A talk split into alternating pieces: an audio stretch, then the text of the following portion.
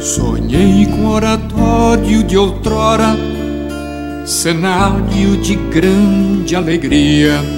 E hoje, pela voz de Padre Maurício Miranda, saberemos como Dom Bosco usava o entretenimento como catequese. Ouçamos.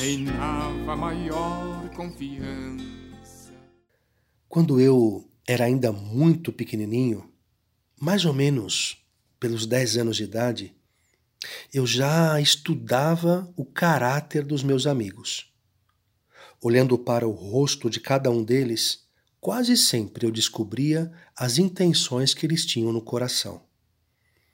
Por isso eu era muito querido e muito respeitado pelos amigos da minha idade. Todos me escolhiam como amigo. De minha parte, eu fazia o bem a quem eu podia, e o mal não fazia a ninguém. Por isso eles me queriam perto deles. Também para que eu defendesse cada um deles em caso de briga. É porque, mesmo sendo pequeno, eu possuía força e era corajoso para botar medo nos colegas de idade bem maior. A tal ponto que, quando as brigas surgiam, eu era como que um juiz entre eles. E não é que todos aceitavam a sentença que eu ditasse? Mas aqueles que eu reunia ao meu redor, eu o fazia por meio de histórias que eu contava os exemplos que eu ouvia nas homilias dos padres, ou mesmo aqueles que eu lia no catecismo, as leituras que eu fazia, tudo isso me fornecia um material para as histórias.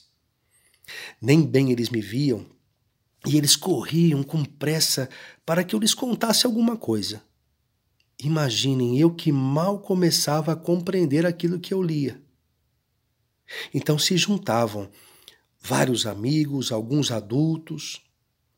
E algumas vezes, quando eu ia para Castel Novo ou quando eu voltava de lá, outras vezes no campo, na rua, eu sempre me via rodeado de centenas de pessoas que corriam para escutar.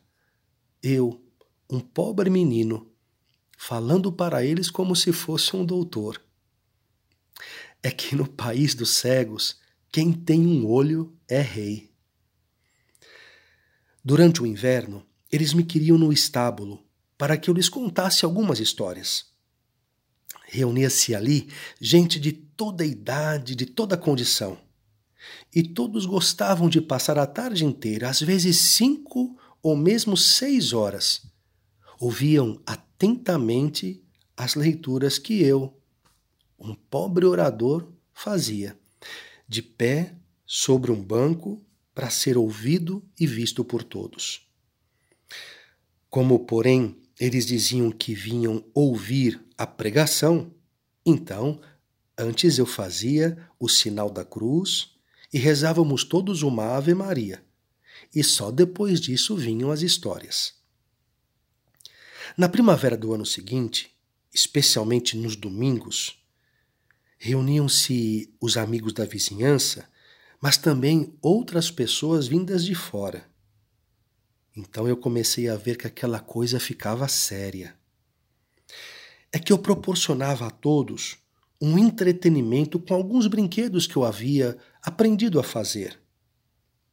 Nos mercados e nas feiras da região apresentavam-se de vez em quando esses charlatões e eu ia vê-los observava atentamente as mínimas proezas que eles faziam, voltava para casa e eu me exercitava até conseguir fazer direitinho.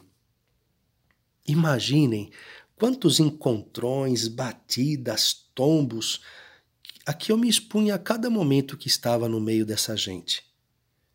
Vocês podem acreditar, aos 11 anos eu fazia números circenses dava saltos mortais, andava sobre a corda, fazia tudo como um bom profissional.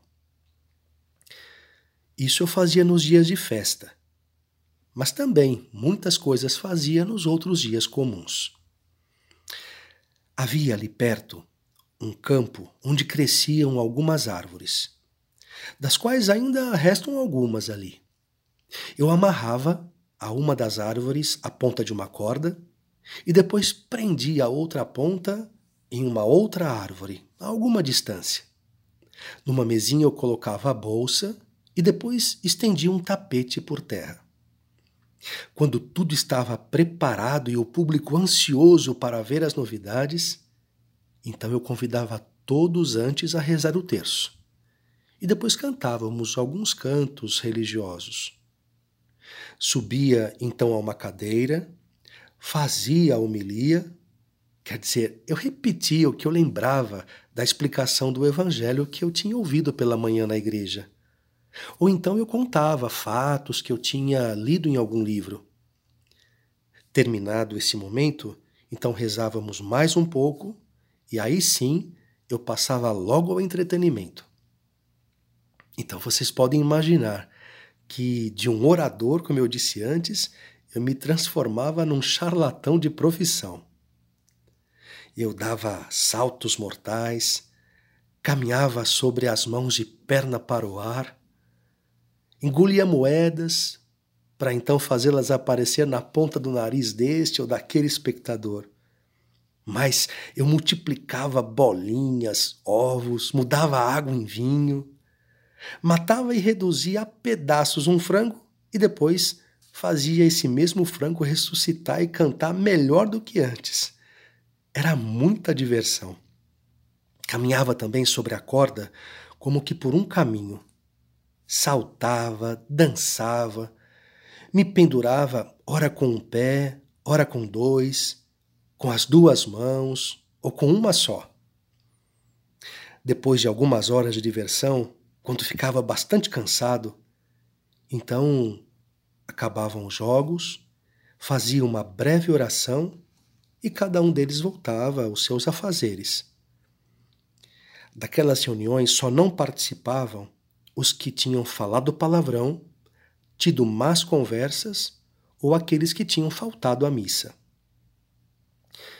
Mas vocês devem estar se perguntando: para você ir à feira, aos mercados, com o intuito de assistir aos charlatões, preparar o necessário para esses divertimentos.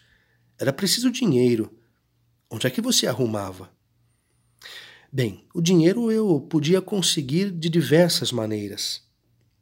Todas as moedas que mamãe me dava, ou outras pessoas, para que eu comprasse algum doce, algum presente, tudo isso eu guardava para essa finalidade. Além do mais, eu tinha grande habilidade em caçar passarinhos com arapuca. Também era muito entendido em ninhos. Eu juntava então uma quantidade suficiente desses objetos, desses animais, eu sabia vendê-los muito bem. Vocês também devem se perguntar se mamãe gostava que eu levasse uma vida tão folgada e gastasse tanto tempo bancando o charlatão é que vocês devem saber que ela me queria muito bem. Eu tinha nela uma confiança sem limites, e sem o consentimento dela, eu não movia um dedo sequer. Ela sabia de tudo. Tudo ela observava e me deixava agir. Antes, havendo necessidade de alguma coisa, ela me dava até com gosto. Os próprios amigos e, em geral, aqueles que me assistiam, me davam com satisfação o necessário para que eu lhes proporcionasse aqueles passatempos. E quinta-feira que vem você vai conhecer uma dupla de importantes catequistas na vida de Dom Bosco. Não perca!